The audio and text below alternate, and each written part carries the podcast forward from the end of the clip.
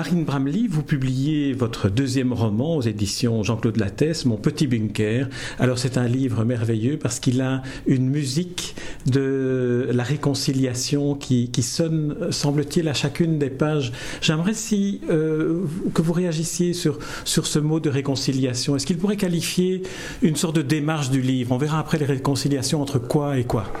Oui, il faut que je dise entre quoi et quoi. C'est-à-dire entre le passé, le présent, et pour faire de cette réconciliation entre le passé et le présent un avenir. Voilà.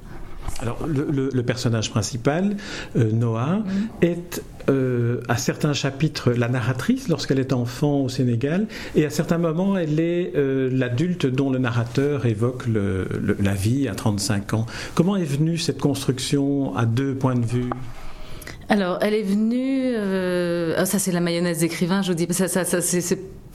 Euh, j'ai d'abord écrit La France comme un roman, enfin la France, que j'appelle La France, et Noah. Comment bien je vous posais la question Pourquoi Voilà, Noah aujourd'hui, euh, qui était comme un petit roman en soi. Ensuite, j'ai écrit, pour, pour, pour, rester sur un souffle comme ça, Noah enfant. Et après, j'ai fait un petit montage en intercalant. Ah oui, alors je ne vais plus poser des questions sur le comment, mais alors l'histoire, si on devait la, la, la, résumer, comment, comment le feriez-vous? Noah, c'est une, une, négresse blanche, une négresse blonde euh, Noah, c'est d'abord une petite fille qui grandit euh, dans les rues de Dakar, une petite blanche, blonde, euh, fille d'un jeune ethnologue de 21 ans, enfin, quand elle à sa naissance. Donc son père à sa naissance a 21 ans, sa mère, sa mère en a 16. Euh, c'est juste après mai 68, d'ailleurs elle a été conçue derrière une barricade, et ils viennent d'une famille très bourgeoise, chacun, et ils s'expatrient euh, au Sénégal, et là ils s'amusent, parce que sont encore des enfants, à laisser grandir leur fille complètement euh, euh, libre dans les rues de Dakar, euh, couverte de poux, de gales, avec les gosses des rues, les prostituées, parlant Wolof, dans un entièrement dans un milieu africain comme ça.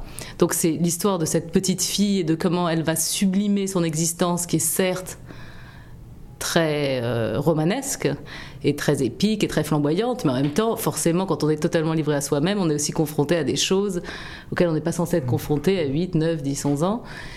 Et c'est cette même Noah, euh, qui a 33 ans, qui est maman euh, et qui a tellement de mal à. qui a tellement de mal à vivre qui elle, à 35 ans, est à Paris, est revenue, a quitté, a quitté l'enfant. L'enfant, c'est en même temps le Sénégal, l'âge adulte, c'est Paris, c'est son mariage qu'elle essaye de, de tenir euh, vaille que vaille, parce qu'elle a quand même la figure de son papa qui est pour elle, elle l'appelle Dieu. Oui, elle l'appelle Dieu et en même temps son père, euh, quand, quand, Noah s'est rangé à l'âge de 19 ans, qu'elle a rencontré cet homme merveilleux, et qui elle a beaucoup de problèmes aujourd'hui parce qu'elle a des problèmes avec elle-même avant tout. Qui est Fabien. Qui, est Fabien et qui est un un garçon formidable, mais bon, quand on est mal avec soi-même. Hein. Et euh, mais, son père a complètement, elle a le sentiment d'avoir été reniée, d'avoir déçu toutes les attentes de ses parents en s'embourgeoisant. Et ils avaient cette petite gamine formidable qui était pour leur ego euh, un rayon de soleil parce qu'elle était comme eux en pire et, et c'était formidable et tout ça, très très glamour. Et là, tout à coup, euh, leur fille, Noah, est une maman, mère au foyer, un peu vaguement artiste, euh, avec une petite vie rangée, et elle a un sentiment comme ça d'avoir raté complètement sa vie, mais en même temps, il y a une raison à tout ça. Ce qui s'est passé, c'est quand elle est tombée enceinte, euh, comme ça par accident, à l'âge de 19 ans, et qu'on lui a mis le bébé dans les bras, comme elle n'avait aucun modèle parental euh, qui n'expose pas à tous les dangers l'enfant, elle s'est dit si je change pas en une seconde, euh, ma fille ne va pas survivre. Et comme on ne change pas en une seconde, elle s'est bunkerisée. Euh, et elle s'est complètement coupée d'elle-même. Elle a mis un couvercle sur son passé. Je veux dire, elle veut plus jamais entendre parler d'Afrique, plus parler d'Afrique, rien. Donc elle, elle n'a plus de base sur lequel se construire puisqu'elle puisqu'elle renie ce qui ce qui ce qui a fait ce, ce qui a fait d'elle ce qu'elle est.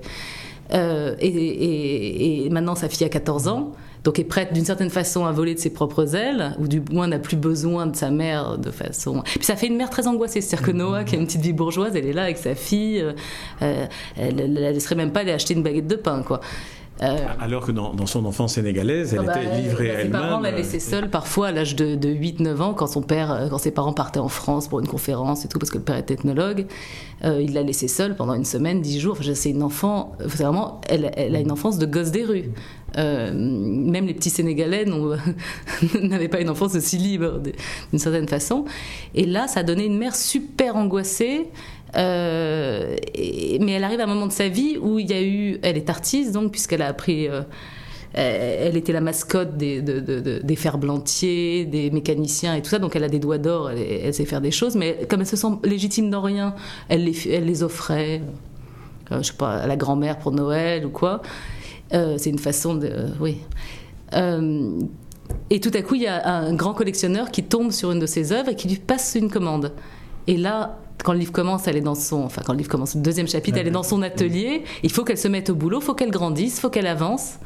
Euh, il faut qu'elle se mette au boulot. Elle n'y arrive pas, elle qui est pourtant très active. Elle n'y arrive pas. Ça fait deux mois qu'elle est dans cet atelier à faire le ménage, à, traîner, à machin. Elle n'arrive pas. Et puis il y, a, quand même une date de remise. De... Surtout qu'elle a reçu une avance. elle a reçu une avance qu'elle a dépensée. Donc elle est, acculée, à, devenir adulte d'une certaine manière. Elle n'y arrive pas. Et elle va lever le couvercle. Bon, après, ça, c'est l'histoire du roman, hein, mais lever le couvercle sur son passé petit à petit, c'est-à-dire le passé va venir à elle euh, comme ça, sans qu'elle le veuille vraiment. Et ça va être une façon, en revisitant son passé, qu'elle a toujours d'une certaine façon sacralisé. C'est-à-dire qu'elle n'a jamais remis en question ni ses parents ni tout ça. C'était euh, j'ai une enfance géniale, mais bon, allez, on n'en parle plus. Euh, c'était une autre vie, euh, voilà. Même à sa fille, elle ne veut pas transmettre ce qu'elle a, ce qu'elle a vécu. La fille Louise a 14 ans et quand Noah a 35 ans dans la, dans la, dans la partie parisienne du récit, elle ne veut rien transmettre à sa fille de ce qu'elle a vécu. Rien, rien parce qu'elle a peur que sa fille ait l'impression d'avoir une vie nulle ou quoi que ce soit et tout ça. Elle veut surtout pas. Elle, elle, parce que d'une certaine façon, et c'est aussi la démonstration du livre, c'est qu'en donnant une enfance trop incroyable à un enfant, on le prive de sa vie d'adulte, même si c'est fait avec les meilleures intentions du monde. Qu'est-ce qui reste à vivre? Et là, je parle pas de frustration, je parle pas de d'ennui ou de quoi que ce soit. Je parle de de quelque chose de plus. Euh, on n'est pas, c'est pas un problème d'être blasé ou pas blasé. C'est juste qu'est-ce qui reste à vivre sans mettre en danger euh, sa vie de famille, ses enfants, qu'est-ce qu'elle pouvait, quelle surenchère se permettre? Donc, euh, elle s'est complètement coupée de tout. Elle a mis les, coupé le moteur, quoi. C'est aussi un enfant qui est né, vous le disiez, d'une maman qui avait 16 ans quand elle a été conçue et d'un père qui était presque aussi jeune qu'elle, qui devait avoir 18 ou 20 ans, je ne sais plus, 21 ans. Et est-ce qu'on peut dire que ce portrait de, de, Noah est un peu le portrait d'une génération, celle qui est née dans les années et dans la période 68 Alors, tout, tout le monde n'a pas été élevé comme ça non plus parce qu'ils ont poussé très, dans ses parents poussent très très loin le bouchon quand même. Mais d'une certaine façon, oui, il y a un côté où euh, euh, on sortait de la, de la génération avec, euh, je vous, comment il s'appelle le grand chef d'État de Gaulle. De Gaulle. euh, donc euh, avec, avec dans un truc très patriarcal, dans une ambiance, dans un carcan comme ça. Et oui, et ils ont voulu. Euh, mais, mais, mais de toute façon, la génération de Noah, c'est une génération euh, éprouvette, c'est-à-dire, allez, on met les trucs dedans, dans le tube à essai, on va voir ce que ça va donner, et, et bien, ça peut faire beaucoup de fumée, déborder dans tous les sens, et c'est pas forcément. mais c'était expérimental, c'est-à-dire qu'il n'y avait pas eu d'exemple avant de euh, ce que pouvaient donner ces enfances, euh, euh, ou de, pour certains dans les communautés, dans les, en, Ardèche, ou je sais pas quoi. Enfin, je vois les gens de ma génération, pas tous, il y en a, il y en a qui ont eu des enfances très bourgeoises, hein, très normales, mais pour certains, sans aller aussi loin que ce que je raconte, oui, parce qu'il y avait aussi le, dépaysement absolu de trouver une petite blanche dans une communauté, soit à l'île de Gorée, soit dans un quartier de Dakar au Sénégal, qui est complètement livrée elle-même dans un environnement qui, qui, devient presque le sien alors qu'il ne lui appartient en rien. Oui, mais elle, n'a pas connu autre chose. Et euh, comme on le sait, les enfants, par exemple, ce qui n'est pas son cas, hein, mais les enfants battus croient normal d'être battus, mmh, mmh. c'est la même chose, c'est-à-dire qu'elle n'a pas de recul euh, sur. Euh, n'a pas de, je pense pas que les enfants aient du recul sur leur mmh, enfance. On a déjà du mal à l'âge adulte. Alors c'est pas 8, 9, 10, 11, 12, 13, 14 ans que... Je vous proposais le mot de réconciliation. Est-ce que euh, dans, le, dans le rapport que la petite Noah a avec sa maman, mhm. on sait que le rapport qu'elle a avec son papa, c'est un rapport, elle le mythifie pour, pour elle, c'est son père, c'est Dieu. Par rapport à sa maman, il y a, il y a un rapport qui est, qui est très, très dur au début de l'absence, de l'incompréhension. La maman part à Paris pour écrire un roman qu'elle n'écrira jamais, on le, on le voit à la fin, à la fin du, du récit.